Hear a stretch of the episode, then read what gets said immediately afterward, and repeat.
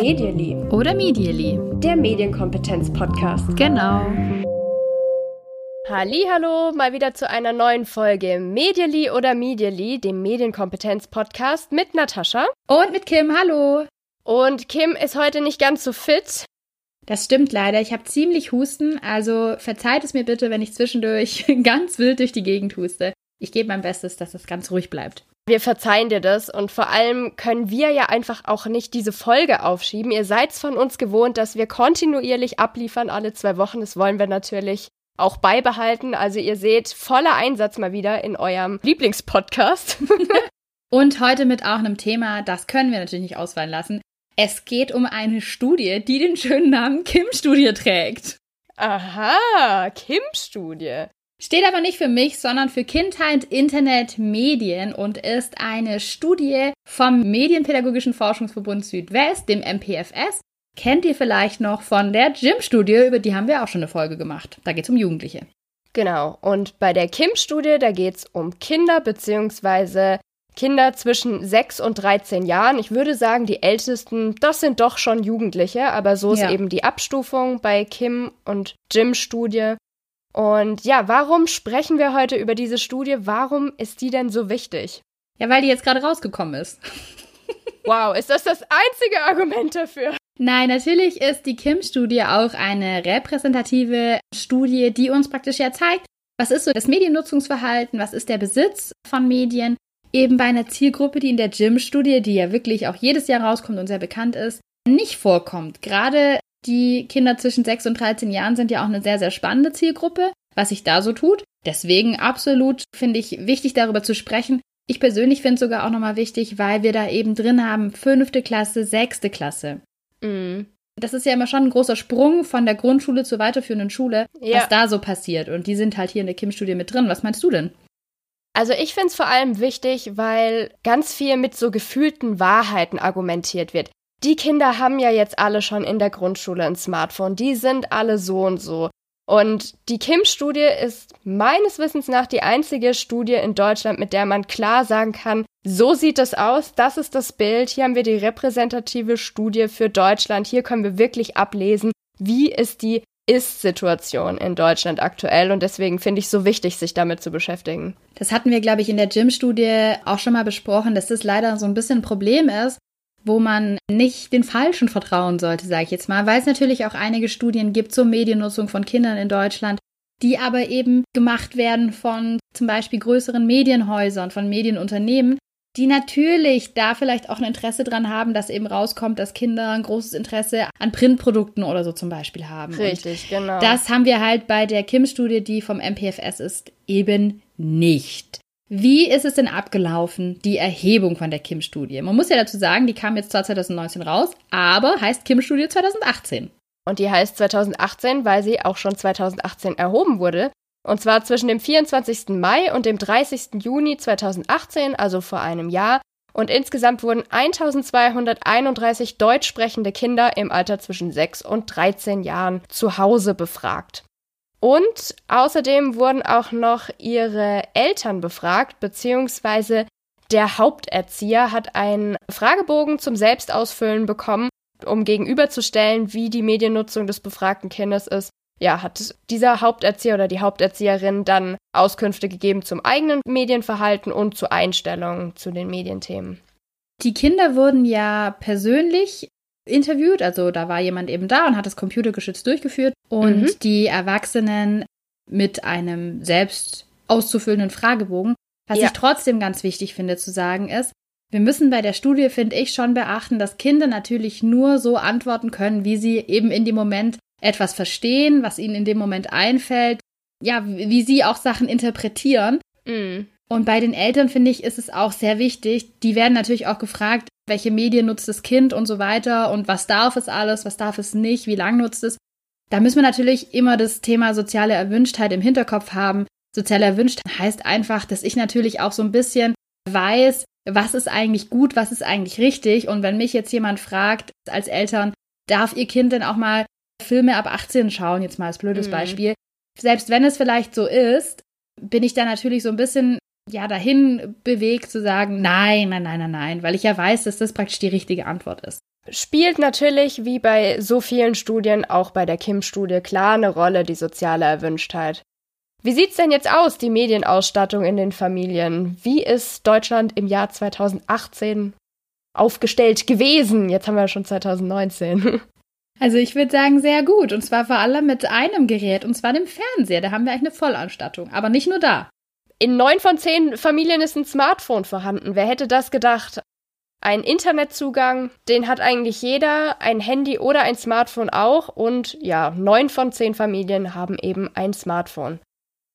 Was mich total überrascht hat, muss ich sagen, war die Anzahl oder die Prozentzahl, wie viele Familien ein Tablet haben. Was hättest denn du da so spontan geschätzt?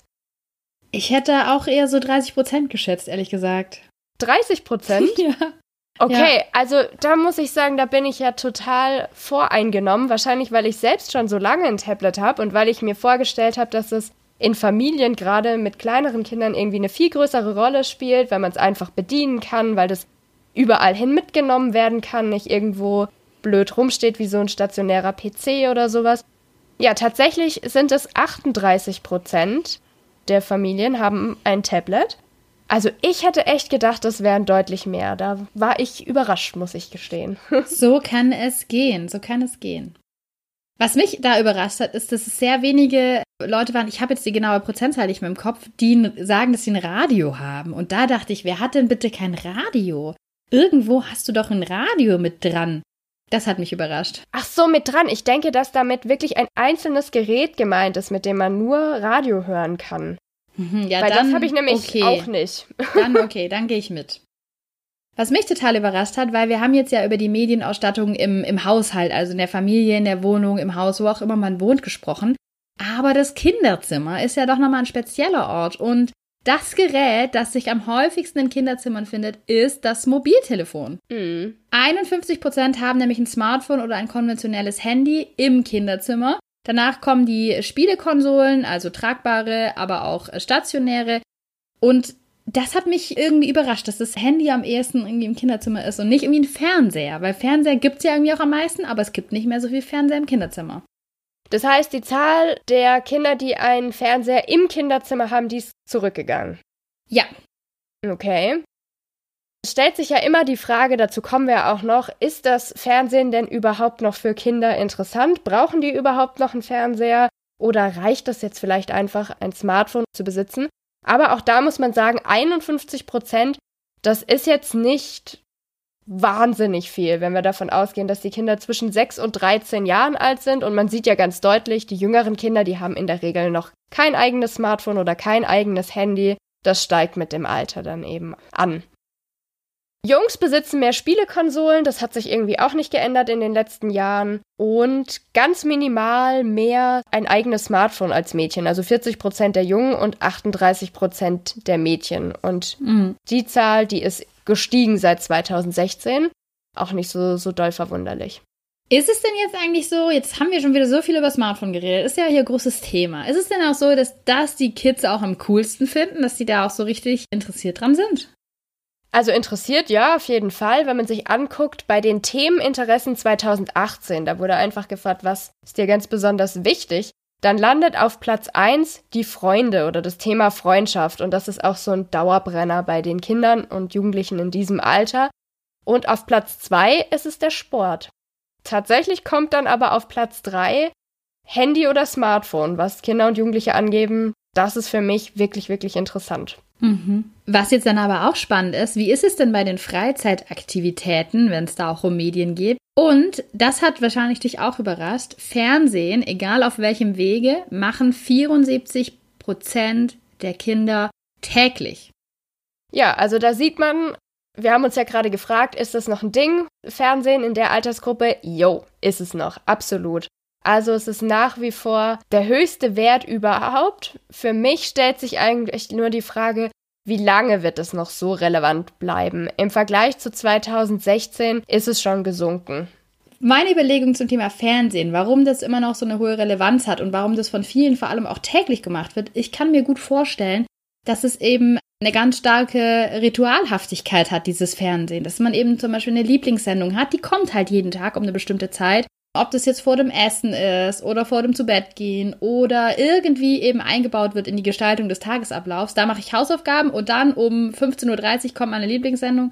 Irgendwie so, das könnte ich mir vorstellen, dass es dadurch eben zu diesem täglich kommt. Aber bin ich auch gespannt, wie das sich in den nächsten zwei, drei, vier, fünf Jahren entwickeln wird. Mhm. Ja, der zweithöchste Wert bei den Freizeitaktivitäten ist dann Hausaufgaben. Wow, 68 Prozent der Kinder geben an, dass sie täglich Hausaufgaben machen. Ja, so ist das Leben als Schüler. Mhm. Traurig aber wahr. Ja, aber natürlich machen sie auch ganz andere Dinge häufig. Freunde treffen, spielen, mit der Familie Zeit verbringen, Musik hören, Sport. Ja, und 42 Prozent nutzen fast jeden Tag Handy oder Smartphone. Und das finde ich auch ist eine ganz schöne Ansage. Also die Entwicklung gerade auch in dieser jungen Zielgruppe ist echt rasant. Dass da jetzt wirklich schon fast die Hälfte, fast jeden Tag, also ich glaube, das war die Angabe, entweder täglich oder mehrmals in der Woche mhm. Smartphone oder Handy nutzt. Und auch über die Hälfte der Kinder ist mindestens einmal in der Woche im Internet. Genau. Und da ist ja auch die Sache, ich glaube, solange man eben noch kein Handy oder Smartphone hat, da muss man ja fragen, Mama, darf ich das mal oder Papa, darf ich mal bei dir? Klar, dann es ist nicht ganz so viel, aber ab dem Zeitpunkt, wo man wirklich ein eigenes Handy oder Smartphone bekommt und eben vereinbart hat, je nachdem mit den Eltern, ist ja klar, dann nutzt man das eigentlich auch jeden Tag. Was ich sehr spannend fand, war die Abfrage von den liebsten Freizeitaktivitäten. Da wurde es nämlich so gemacht, dass die Kinder, die teilgenommen haben, eben eine Liste bekommen haben und aus dieser Liste bis zu drei liebste Aktivitäten auswählen konnten. Und die Ergebnisse waren ganz klar auf ersten Platz mit 56 Prozent. Sagen die meisten Kinder, meine liebste Freizeitaktivität ist das Treffen mit Freunden. Und danach kommt draußen Spielen mit 44 Prozent. Und 27 Prozent nennen Fernsehen und Sport treiben. Und das waren dann eben auf dem dritten Platz. Da kann man schon mal sagen, tief durchatmen. Kinder hängen also nicht permanent am Handy oder Computer, sondern die haben tatsächlich auch Lust, sich zu treffen, draußen zu spielen. Solche Sachen sind immer noch auf den ersten Plätzen für die. Wobei, Achtung, die Frage war ja die liebste Freizeitaktivität und nicht tatsächlich die, die man am häufigsten macht. Aber das finde ich ja gerade so spannend eben. Das mache ich am liebsten. Das heißt, wenn ich vielleicht auch viel Zeit am Smartphone verbringe, dann ist es vielleicht einfach ein Ersatz, weil ich vielleicht nicht die Möglichkeit habe, weil ich nicht einfach vor die Tür gehen kann und ich kann da draußen mit meinen Freunden spielen, sondern ich muss mich verabreden. Meine Eltern müssen mich vielleicht irgendwo hinbringen. Genau. Es gibt eben nicht die Möglichkeit. Aber die Kinder an sich genommen haben eben total Lust darauf. Und dann ja. finde ich es so schwierig in dem Zusammenhang, wenn jetzt Erwachsene kommen und, und dann immer sagen, ja, öh, die machen ja nur noch hier Handy und Computer und weiß ich nicht was. Die haben schon Lust auf was anderes. Ich muss da gerade dran denken, an meine eigene Kindheit, kurzer Flashback. Mhm. Ich hatte eine Freundin, die hatte immer total Bock zu spielen, die war Einzelkind und die hat es immer total gefeiert, wenn wir uns getroffen haben. Und ich war schon jemand, ich habe auch gerne mit anderen zusammen mal ferngesehen. Aber wenn ich das vorgeschlagen habe, ob wir zusammen Fernsehen wollen, da war sie überhaupt nicht begeistert. Hat sie auch gesagt, nein, und jetzt treffen wir uns, jetzt können wir doch nicht Fernsehen. Also da war auch ganz klar, das wurde in dem Moment dann über alles gestellt. So mhm. klar hat sie auch ferngesehen oder so, aber wenn es die Möglichkeit gab zu spielen, dann war das immer mhm. ohne Frage das mhm. Allerliebste. Mhm. Ich glaube, so geht es vielleicht auch vielen Kindern, dass sie es nicht immer können, weil, wie du gerade erklärt hast, äußere Umstände das auch nicht immer möglich machen, aber dass sie, wenn sie die Wahl haben, dann schon sagen, ja, mit den Freunden treffen, spielen, das ist das, was ich am liebsten mache. Mhm. Und ob sie es gemeinsam oder alleine nutzen? Auch das war eine Frage.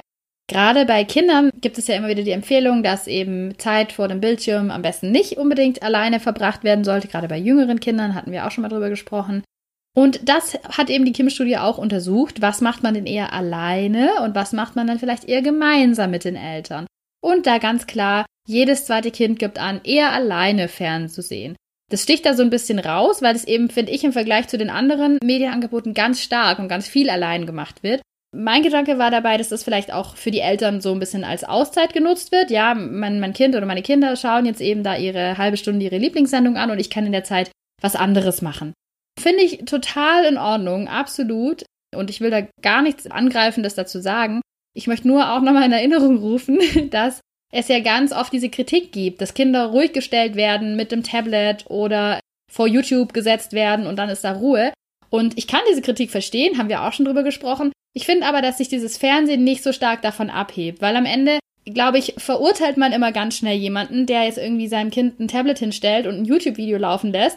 Jemand, der mhm. aber sein Kind eine halbe Stunde vor dem Fernseher sitzen lässt und eine Sendung guckt und in der Zeit irgendwas anderes macht, der wird irgendwie nicht so verurteilt. Also das ist irgendwie, habe ich so das Gefühl, in der, in der Gesellschaft einfach anerkannter, vielleicht weil es schon ein, ein bekannteres, älteres Medium ist. Ja.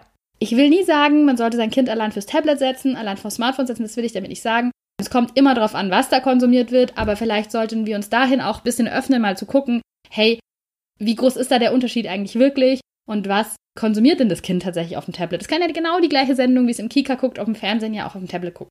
Mm. Gott sei bitte nicht so viel verurteilen. Rant. Sehr schön. Ja, damit lockert man die Studie auch ein bisschen auf. Wir können ja hier nicht nur Ergebnisse an Ergebnis klatschen, dann könntet ihr die Studie auch selber lesen. Aber wir haben uns gedacht, wir ordnen das auch mal so ein bisschen ein an der einen oder anderen Stelle. Genau, was man auch noch sieht, wenn es um das Thema geht, ob Medien gemeinsam oder alleine genutzt werden, die Online-Recherche für die Schule und digitales Spielen auf PC oder Konsole, das findet auch eher alleine statt. Das hängt natürlich auch total mit dem Alter zusammen. Ein sechsjähriges Kind, das wird es vermutlich noch nicht hinkriegen, alleine was für die Schule rauszusuchen. Aber mit ansteigendem Alter, da können die das und da ist es vermutlich auch einfach lebensfremd dann zu erwarten, dass sie warten, bis Mama oder Papa abends zu Hause sind, um dann zu fragen, hey, ich muss jetzt was für die Schule nachschauen. Das muss dann auch einfach dann drin sein, wenn die Hausaufgaben gemacht werden, auch wenn niemand zu Hause ist. Das finde ich irgendwie ganz logisch. Beim Thema digitales Spielen, da stellt sich mir schon die Frage. Da wird ja auch häufig empfohlen, machen Sie das mal zusammen, schauen Sie sich an, was Ihre Kinder machen scheint nicht so sehr verbreitet zu sein. Hm. Das ist auch so das, was ich jetzt aus der Praxis sagen könnte, dass auf der einen Seite bei vielen Eltern halt die Angst und die Sorge sehr groß ist, naja, was ist das alles, kann ich das erlauben? Aber ganz oft, glaube ich, irgendwie doch auch so eine Scheu besteht, mal zu sagen, ja komm, dann lass mal zusammen reinschauen.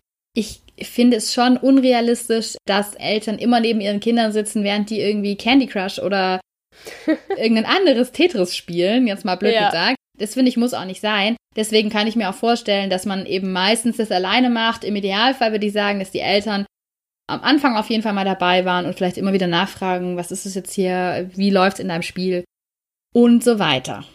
Wie läuft's in deinem Spiel? Ich glaube, das ist schon so ein Satz, das finden viele Leute so ungewöhnlich, dass man sowas mal nachfragen könnte. Dabei ist es oft ja total spannend. Genau, und so geht ja auch Interesse zeigen. Also Vielleicht, wenn man sich nicht so gut vorstellen kann, warum das spannend sein kann, einfach mal nachfragen. Darf ich mal mitspielen? Erzähl mal. So als kleine Idee.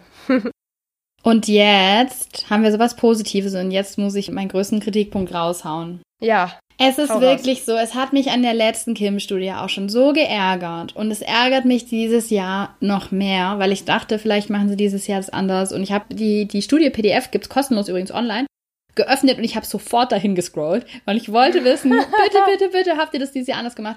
Ich weiß nicht, wie es dir geht. Ich weiß nicht, ob das Problem ist, das ich nur habe. Und zwar ist es das Thema Handy oder Smartphone. Mhm. In dieser Studie wird meiner Ansicht nach nicht richtig unterschieden, was ist eigentlich ein Handy, was ist ein Mobiltelefon, was ist ein Smartphone. Ich weiß nicht, wie die Befragung stattgefunden hat, aber es ärgert mich so. Ich finde, dadurch wird irgendwie alles durcheinander geworfen ich kann da wirklich auch nur sagen, ich erkläre ganz oft in der fünften oder in der sechsten Klasse noch, was ist eigentlich ein Smartphone?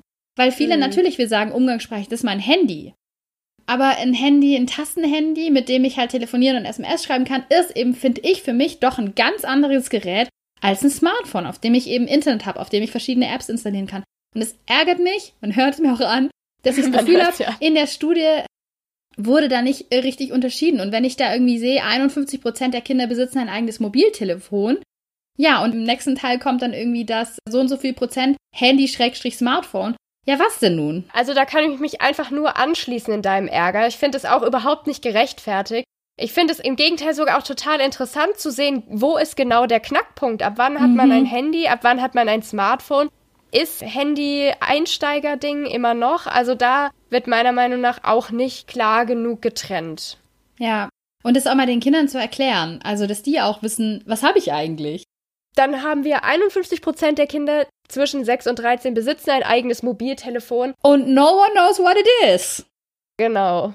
Interessant fand ich, bei 43 Prozent war das ein gebrauchtes Gerät. Das kennt man ja auch irgendwie, dass man sagt so, hm, das mhm. Gerät, mhm. das wird jetzt nicht mehr gebraucht, aber, aber du darfst es jetzt haben. Mhm. Ist nicht so schlimm, wenn das mal runterfällt oder kaputt geht, aber was ich da total krass fand, ist, dass 10% der Kinder ihr Gerät selbst ausgesucht haben. Das finde ich auch extrem krass. Wenn ich mir einfach mal anschaue, was so echt junge Schüler, klar, dann, ich denke mal, das ist jetzt dann auch mit steigendem Alter, sucht man sich eher das mhm. Gerät selber aus, aber was die teilweise für Geräte in der Tasche haben, wie viel Geld es ist, ey, wenn das irgendwie blöd mal rausfällt, wie oft vergisst man seinen Tonbeutel, wie oft vergisst man seine Jacke in der ja. Schule?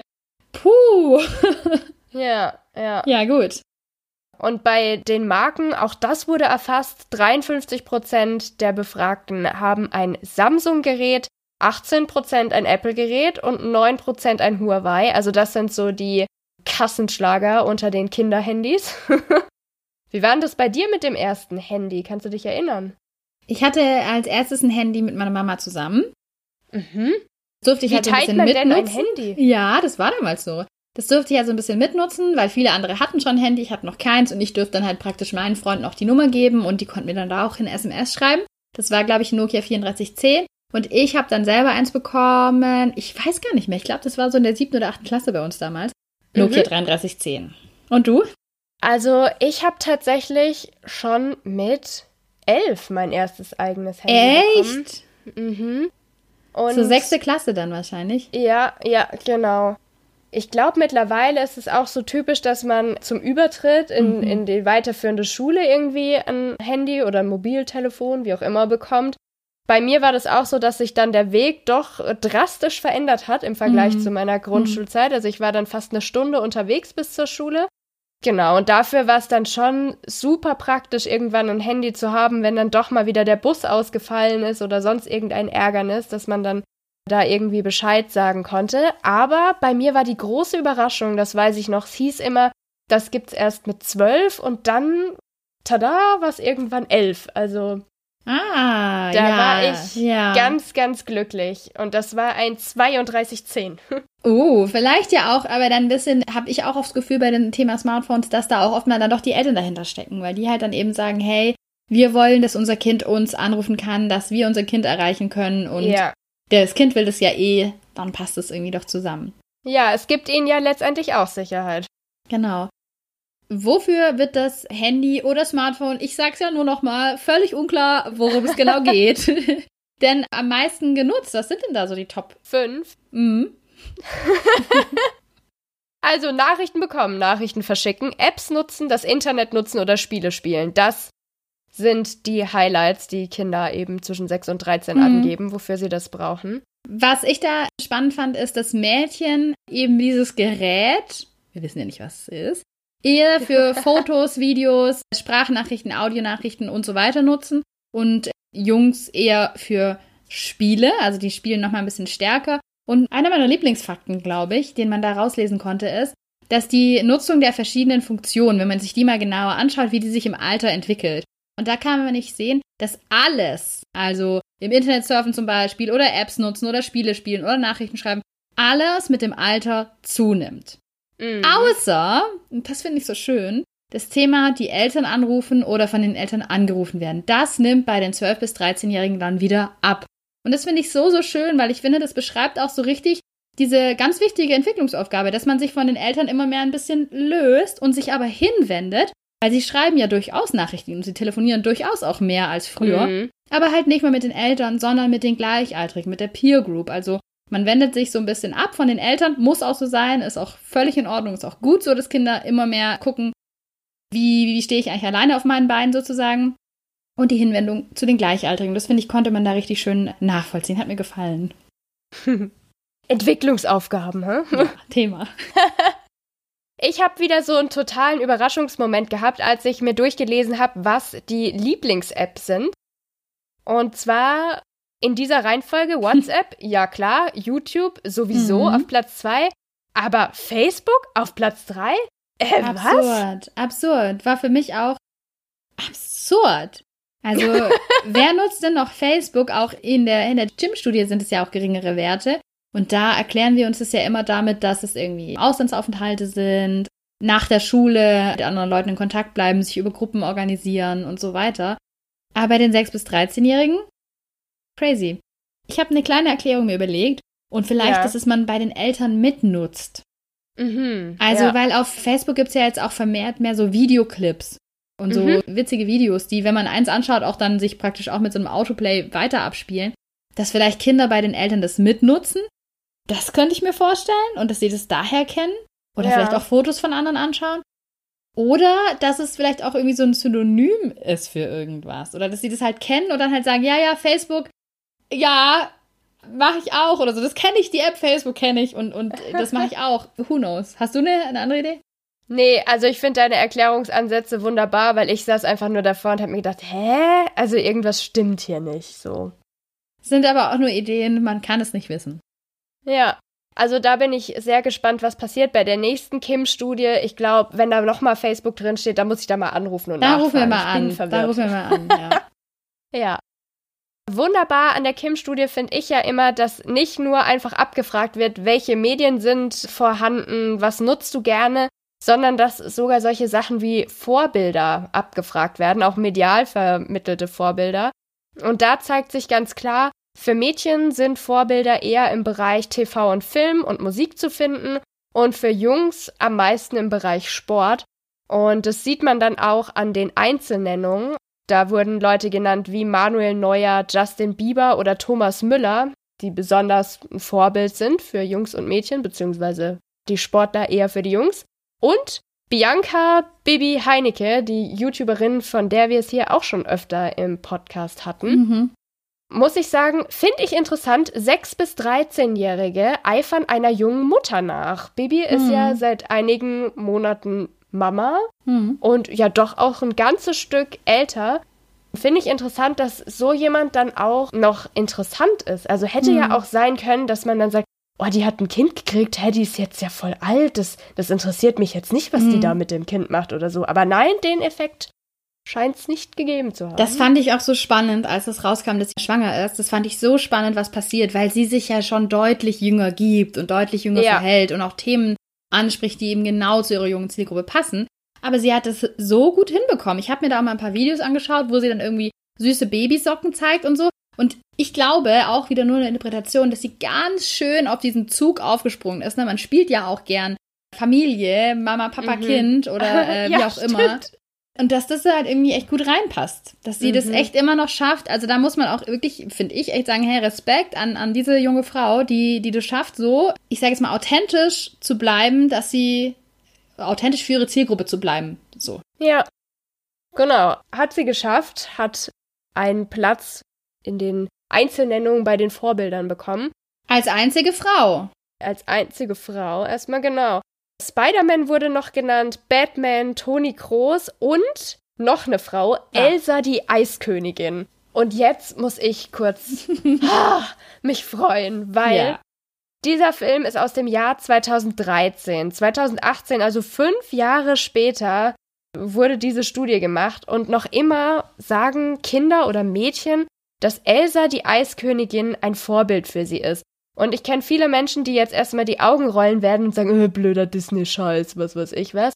Aber nein, das ist ein wirklich krasser Hype bei kleinen Mädels. Ich weiß nicht, wie oft ich schon Merchandise gesehen habe von Elsa. So, ne? Dass sie das nachspielen, dass sie das singen, dass sie Elsa sein wollen. Teil 2 kommt übrigens dieses Jahr in die Kinos. Und ich muss wirklich sagen, Elsa, die ist ein tolles Vorbild für Mädchen, weil sie ist nicht diese typische passive Disney-Prinzessin. Ja, ich habe den Film wirklich gesehen, mehrfach. Ich auch, mehrfach. Elsa, die ist mutig, die ist selbstbewusst, die steht für sich selbst ein und die muss auch nicht von irgendeinem Mann gerettet werden. Also einfach nur Daumen hoch für alle Mädels, die Elsa als Vorbild ansehen. Das finde ich wunderbar. So kann es gerne weitergehen. Sind wir gespannt auf Teil 2, würde ich sagen. Wir werden berichten. Auf jeden Fall. Was ich spannend fand, vielleicht auch so ein bisschen anschließend daran ist das Thema Lesen ja auch. Denn das Leseverhalten der Kinder ist über die Jahre sehr stabil. Es gibt also kaum Veränderungen zur letzten Kim-Studie, die vor zwei Jahren durchgeführt wurde. Es lesen aber, finde ich, relativ wenig Kinder oder sagen relativ wenig Kinder, dass sie in ihrer Freizeit sehr gerne lesen. Und das mhm. sind, so ist es in der Gym-Studie eigentlich auch immer, deutlich mehr Mädchen. Also 27 Prozent mhm. der Mädchen sagen, sie lesen sehr gern und 13 Prozent der Jungen. Und aber immerhin 44 Prozent lesen gerne. Aber auch ein Drittel sagt, sie lesen nicht so gerne und immerhin 5 Prozent lesen gar nicht gerne. Das ist auch so was, was ich immer mehr erlebe, gefühlt in, in Schulen, dass das Lesen echt so auseinandergeht, dass ganz viele wirklich gar keine Lust haben, auf den kleinsten Satz zu lesen. Das ist so abschreckt das Thema Lesen. Ich bin da auch ganz gespannt, wie, wie sich das entwickelt, weil wir natürlich alle Infos easy mittlerweile in Form von Videos bekommen können. Das Lesen aber halt echt eine wichtige Sache ist, um gerade in, in so bei Bildungsthemen dabei zu bleiben. Wenn du die Aufgabenstellung nicht liest, weißt du halt nicht, ob Plus oder Minus. Für alles, also auch im digitalen Zeitalter können wir nicht aufs Lesen verzichten. Bei den 8- bis 9-Jährigen habe ich gelesen, laut Kim-Studie gehören die zu den häufigsten regelmäßigen Lesern. Und das ist klar, weil mit acht Jahren, da hat man es dann geschafft, da kann man dann endlich lesen, muss sich nicht mehr mühsam durch die Buchstaben quälen, durch die Sätze. Da hat man dann so die erste Leseerfahrung, aber danach gibt es so einen Knick. Und das ist die ganz große Frage, wie behält man denn die Kinder da dran, wenn dann andere mhm. Sachen eben auch spannend werden? Aber es gibt ja auch eine Sache, die uns doch gefreut hat, Natascha. Harry Potter! Harry Potter ist nach wie vor an der Spitze, wird am häufigsten genannt als Buch, das gerade aktuell gelesen wird.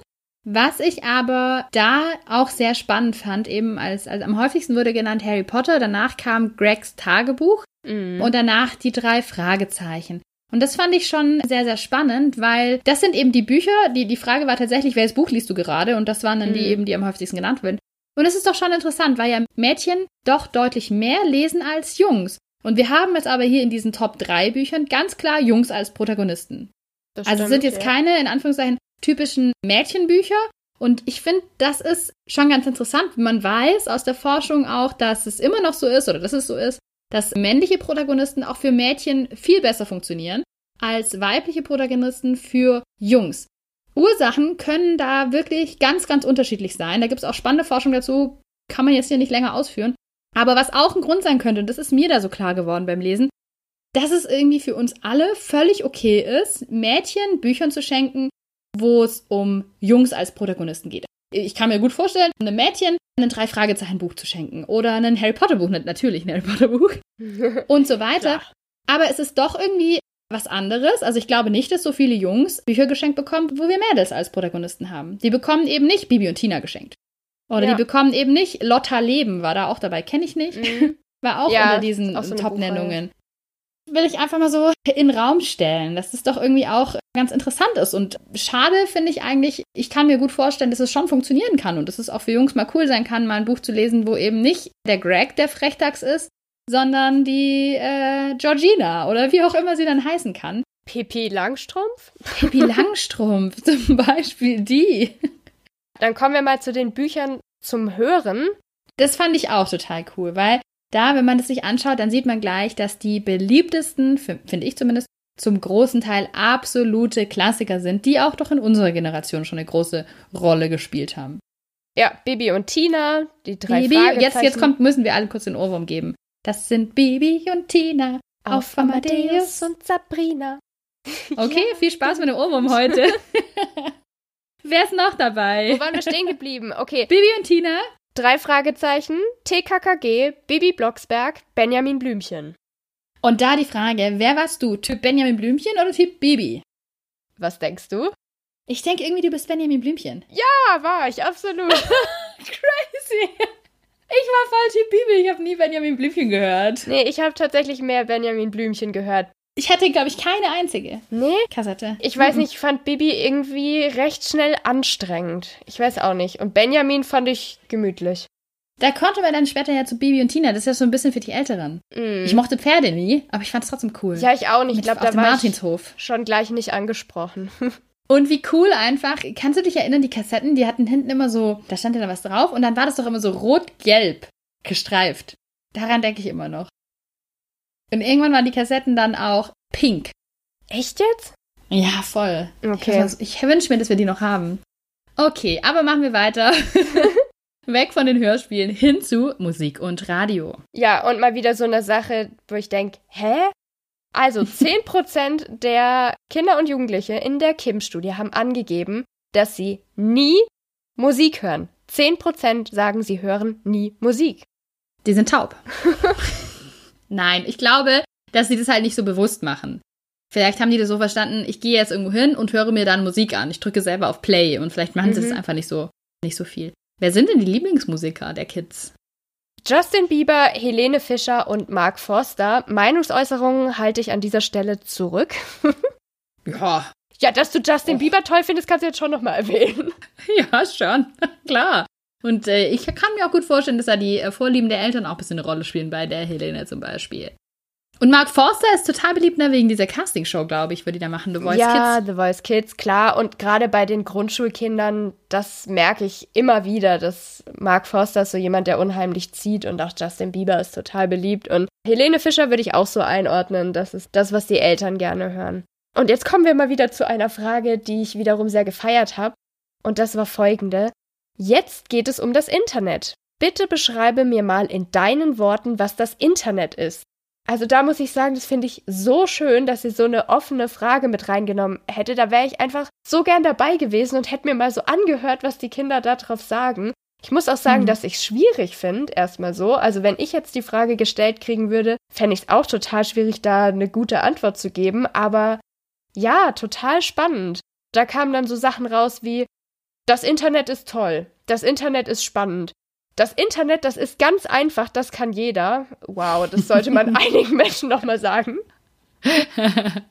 ja, aber wenn man dann zusammenfasst, was die Kinder so gesagt haben, dann ist für sie das Internet Information, Anwendung, Kommunikation, Allgemeines und Technik. Und ja, muss ich sagen, da bin ich ein Fan davon. Das fand ich schön, diese Frage. Was auch genutzt wird, sind ja verschiedene Apps oder Plattformen, zum Beispiel WhatsApp, Facebook, Instagram und Snapchat.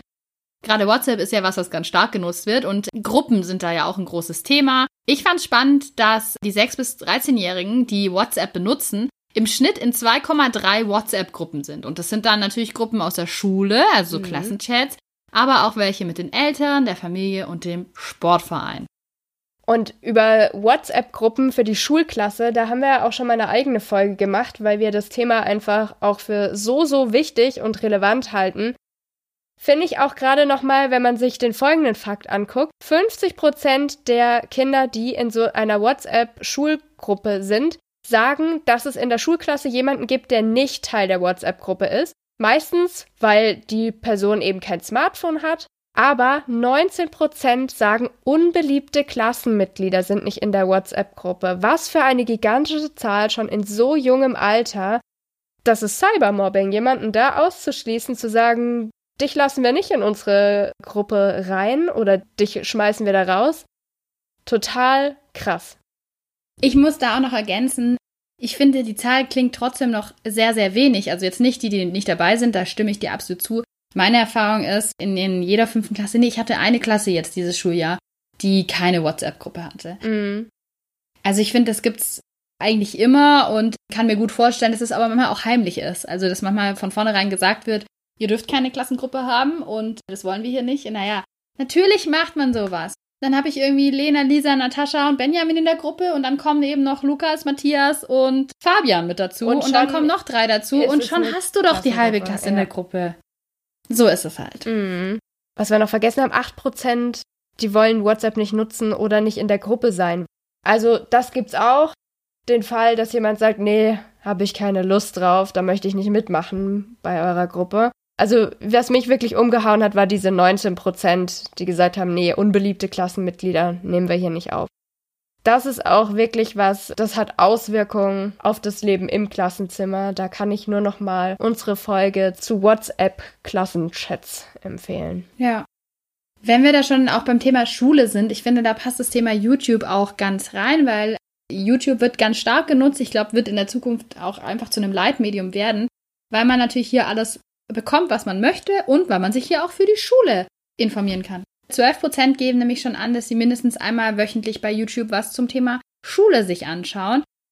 Und da möchte ich ganz kurz so eine kleine Randnotiz machen. Es ist auch eine ganz spannende Studie rausgekommen vom Rat für kulturelle Bildung. Und da kam heraus, da wurden zwar 12- bis 19-Jährige befragt, aber ich will diesen Fakt hier trotzdem unterbringen, dass 60 Prozent von diesen 12- bis 19-Jährigen aus dieser anderen Studie eben gesagt haben, sie wünschen sich auch in der Schule eine kritische Auseinandersetzung mit dem Thema YouTube. Das finde ich so, so wichtig. Und ich kann mir gut vorstellen, jetzt, wenn wir sehen, wie viele von dieser jüngeren Zielgruppe eben auch schon da dabei sind mhm. und, und YouTube auch für die Schule nutzen und überhaupt auch YouTube nutzen, dass man da auch schon anfangen kann. Ja, Sollte. absolut. Klar, wenn schon die 6- bis 13-Jährigen sagen, 12 Prozent schauen sich mindestens einmal in der Woche ein YouTube-Video zu Schulthemen an. Da wird so viel mitgelernt oder auch gegoogelt. Also YouTube ist ja eigentlich als Suchmaschine bei Kindern auch schon total verbreitet. Ja. Also das geht nicht nur darum, irgendwie Musik anzuschauen, da wird alles Mögliche drüber gesucht und auch wirklich hm. gesucht, wie andere eben bei anderen Suchmaschinen suchen. Hm. Ein anderes Thema ist noch das Thema digitale Spiele. Zwei Drittel der Befragten spielen regelmäßig digitale Spiele und am beliebtesten sind da gewesen FIFA, Sims und Minecraft. Bei Minecraft hat es mich überhaupt nicht verwundert, dass es dabei ist. Bei ja. FIFA eigentlich auch nicht. Bei Sims eigentlich auch nicht. Aber ich fand es interessant, dass hier Fortnite jetzt nicht dabei war. Mhm. Ich glaube, das liegt am Erhebungszeitraum. Das wäre wahrscheinlich dieses Jahr, denke ich, auf jeden Fall dabei.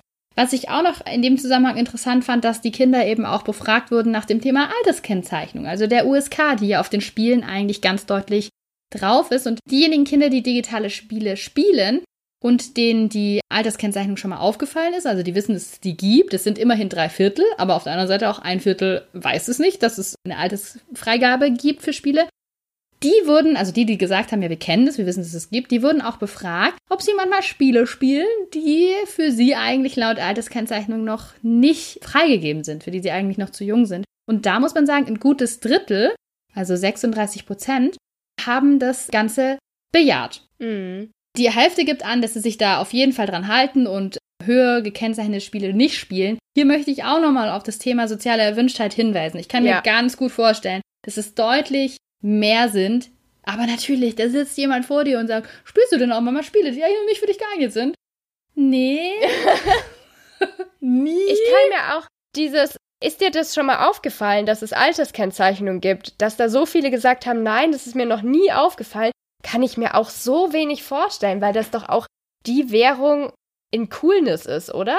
Also, das ist doch auch so ein bisschen ich, ja. so, oh, ich habe schon mal den und den Film gesehen, ich habe schon mal das gemacht. Ich habe heute einen Filmworkshop gegeben und wir haben am Anfang gefragt, was ist dein Lieblingsfilm? Da haben vier Jungs hintereinander einen Film ab 18 genannt, den sie im Leben mhm. noch nie gesehen haben. Mhm. Aber einer hat es gesagt, es war cool und hat sich auch cool mhm. angehört und alle haben mitgekriegt, dass es cool ist.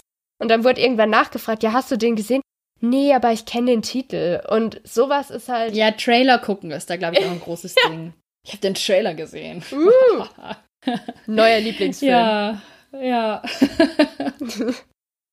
Ganz wichtige Frage auch zur sozialen Erwünschtheit.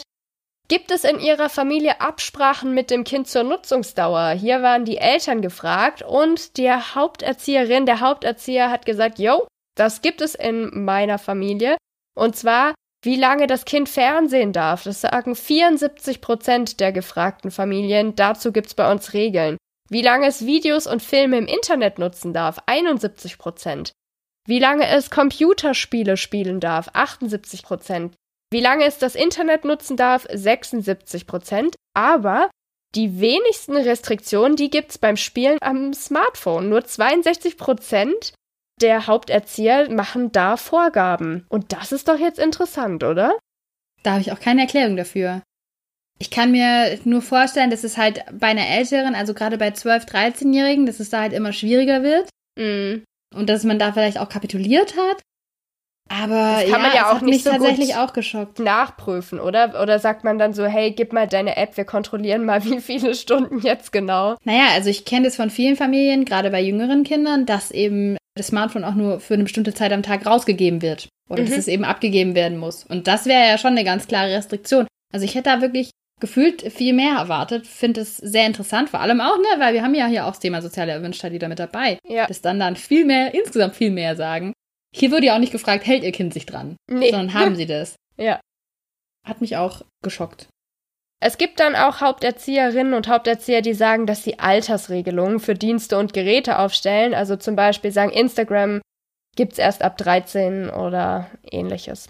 Und damit kommen wir eigentlich schon zu Problemen im Internet. Und 10% der Kinder, die befragt wurden, haben gesagt, sie sind auf, im Netz schon mal auf was gestoßen, was ihnen unangenehm war, was für Kinder nicht geeignet war oder was ihnen auch Angst gemacht hat. Und die, die gesagt haben, ja, mir war da was unangenehm, die haben dann wieder, wurde mal genauer nachgefragt, ja, was war das denn, was, das, was da unangenehm war? Und da fällt ganz klar auf, der, der größte Teil von diesen Kindern hat gesagt, ja, das war irgendwie was, wird jetzt hier zusammengefasst mit Pornografie und Erotik. 50 bis 60 Prozent davon waren Pornografie bis Erotik. Dahinter liegt Gewalt- oder Prügelvideos und danach kommen Horror- oder Gruselvideos. Und das sind jetzt eben die Sachen, die genannt wurden, wenn die Kinder gesagt haben, ja, was war, das war nicht für mich geeignet oder das war mir unangenehm. Finde ich ganz, ganz wichtig, dass man einfach mal festhält, dass Kinder im Netz mehr oder weniger gewollt, wahrscheinlich eher ungewollt auch ganz oft, gerade in dieser jungen Zielgruppe, auf Inhalte stoßen, wo sie gleich sagen, äh, das möchte ich eigentlich nicht sehen, das ist mir unangenehm, ich weiß, dass es nichts für mich ist und dass es zu einem großen Teil pornografische Inhalte sind. Also wichtig finde ich, also was ich daraus schließe, ist, dass man da auch Kinder ganz früh kompetent macht, dass sie wissen, wie man mit sowas umgehen kann und dass sie darüber sprechen können. Ich glaube auch, dass die tatsächliche Zahl viel, viel höher ist als das, was wir hier hören. Mhm. Weil das natürlich was ist, worüber man nicht sprechen möchte. Das traut man sich nicht zu sagen und schon gar nicht jemanden Fremden, der einen da interviewt, zu sagen, ich habe da irgendwie was gesehen, da waren so zwei Nackte. Hm, ich glaube, die Zahl ist da deutlich höher. Umso wichtiger darüber zu sprechen. Und, kleiner Teaser, wir werden es bald machen. In einer Folge. Mhm. Mhm. Die Sachen, die den Kindern Angst machen, auch das wurde ja genannt, da sind es vor allem Gewalt und gruselige Inhalte. Und das fand ich total spannend. Ein ganz kleiner Teil hat auch gesagt, was ihnen Angst macht, waren verlogene Berichte. Verlogene Berichte. Fake News im Kinderzimmer? kann mir gut vorstellen, es geht aber um Kettenbriefe oder sowas. Ja, auch das sind ja Fake News. Das kann man ja, auf jeden Fall so stehen lassen. Stimmt. Und das kann ich mir wirklich absolut gut vorstellen, dass das was ist, was Angst macht, was nervt, was unangenehm ist. Klar. Was ich auch noch sehr spannend fand, auch die Haupterzieher wurden befragt zum Thema Computer und Internet und die Kinder. Und da war so ein ganz krasser Fakt für mich, 88 Prozent stimmen zu oder haben eben gesagt, ja, das Internet ist für Kinder zu gefährlich.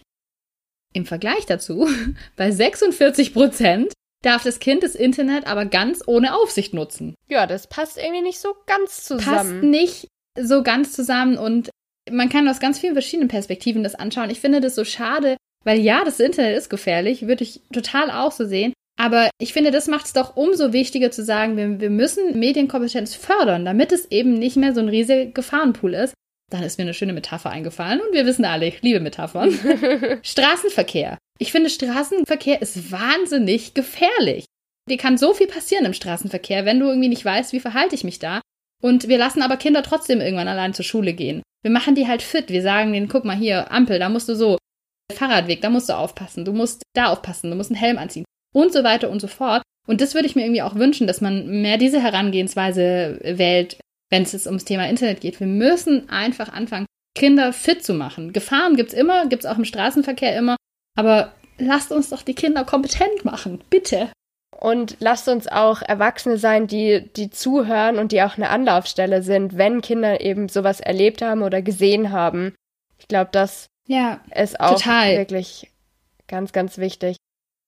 88 Prozent sagen, für, für Kinder ist das Internet zu gefährlich, aber bei 46 Prozent darf das Kind das Internet ganz ohne Aufsicht nutzen. Ich muss nochmal wiederholen, es passt nicht zusammen. Geht nicht zusammen. The Bright Side, 85 Prozent stimmen dem aber zu, dass Kinder am PC auch viel Neues lernen können. Das ist auch was Schönes. Da stimme ich auch mal zu. Zum Abschluss von dieser Kim-Studie gab es noch eine Sonderzusammenfassung, die hieß 20 Jahre Kim-Studie. 1999 kam nämlich die erste. Ich bin schon ein bisschen älter als 20 übrigens.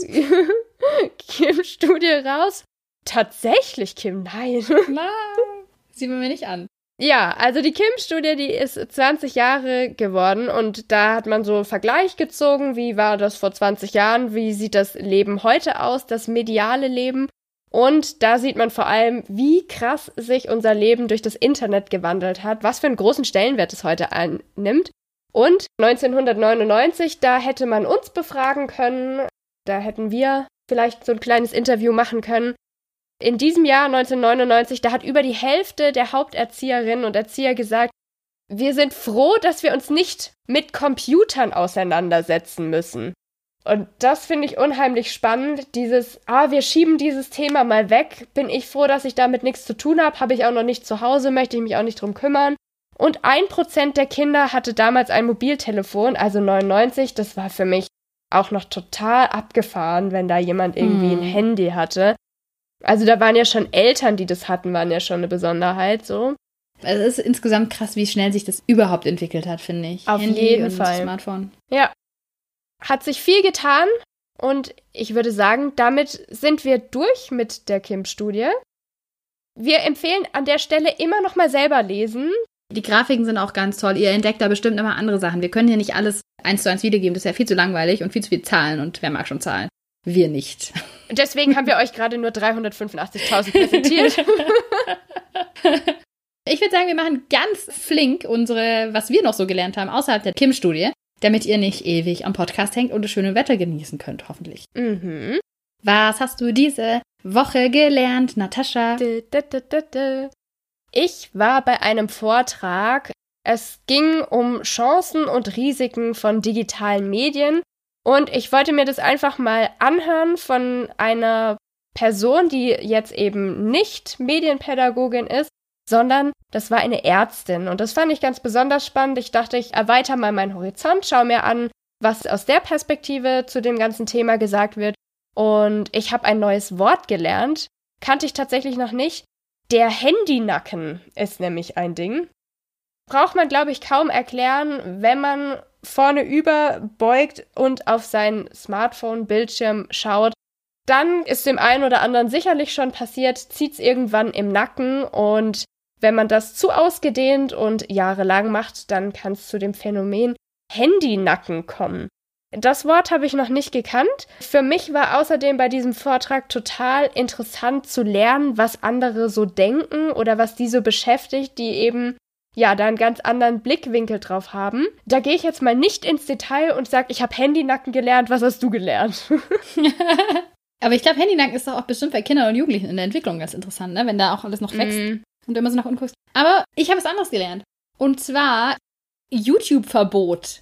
YouTube-Verbot und zwar für einen spanischen YouTuber. Der hat einen Prank gemacht und zwar an einem Obdachlosen. Und diese Prank-Idee hat er wohl von irgendeinem Follower oder einer Followerin bekommen und hat einem Obdachlosen eine Packung Oreo, das sind diese Kekse, vielleicht, die kennt ihr bestimmt, ne? Die sind diese schwarzen mit dieser weißen Creme, in denen ist mhm. übrigens keine Milch drin, just a little fun fact. und das hat er einem Obdachlosen gegeben mit dem 20-Euro-Schein, glaube ich.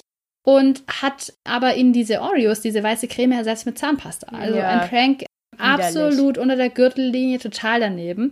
Hat es online gestellt, hat da natürlich auch Werbeeinnahmen gehabt und hat da einiges an Kohle kassiert. Und die Tochter von diesem Obdachlosen hat aber gesagt, Moment mal, so geht's gar nicht und hat geklagt. Und tatsächlich hat der YouTuber jetzt eine Strafe bekommen. Und zwar eine Strafe von einer 15-monatigen Haft, 20.000 Euro Schadensersatz und ein fünfjähriges YouTube-Verbot. In der Urteilsbegründung wurde auch gesagt, dass er gar keine echte Reue zeigt und er hat wohl irgendwie im Nachgang dann mit diesem Obdachlosen auch irgendwie Zeit verbracht und glaube ich auch gesagt, das ist zu weit gegangen, aber da hat er sich wenigstens mal irgendwie die Zähne geputzt, hat er bestimmt schon mhm. lange nicht mehr gemacht. Also wirklich unterste Kategorie. Ja. Ganz, ganz, ganz schlimm. Was man sagen muss, diese Haftstrafe, das ist wohl in Spanien so, dass wenn man da erstmalig verurteilt wird, dass man das jetzt eher nicht absitzen muss. Aber fünfjähriges YouTube-Verbot. Cool. Das finde ich irgendwie cool. Ich glaube, das Thema Pranks, die zu weit gehen, die daneben gehen, sind so auch ein spannendes Thema und das ist doch eine, eine Geschichte, vielleicht auch ein Diskussionsanreiz. Wenn ihr mit Jugendlichen arbeitet, einfach mal sowas erzählen und sagen, was geht eigentlich zu weit und was ist eigentlich noch okay bei Pranks vielleicht. Mhm. Auch so Wertethema. Das habe ich gelernt. So schrecklich es ist, bin ich gespannt, was nach diesen fünf Jahren kommt. Kann der noch mal Fuß fassen? Wird er jemals noch mal YouTube machen? Wird es durchgehalten werden, die fünf Jahresstrafe? Hm. Ja. Aber zu Recht. Absolut sich genauso. Ja, dann würde ich sagen, das war's mit der Kim-Studie. Hoffentlich habt ihr auch was gelernt.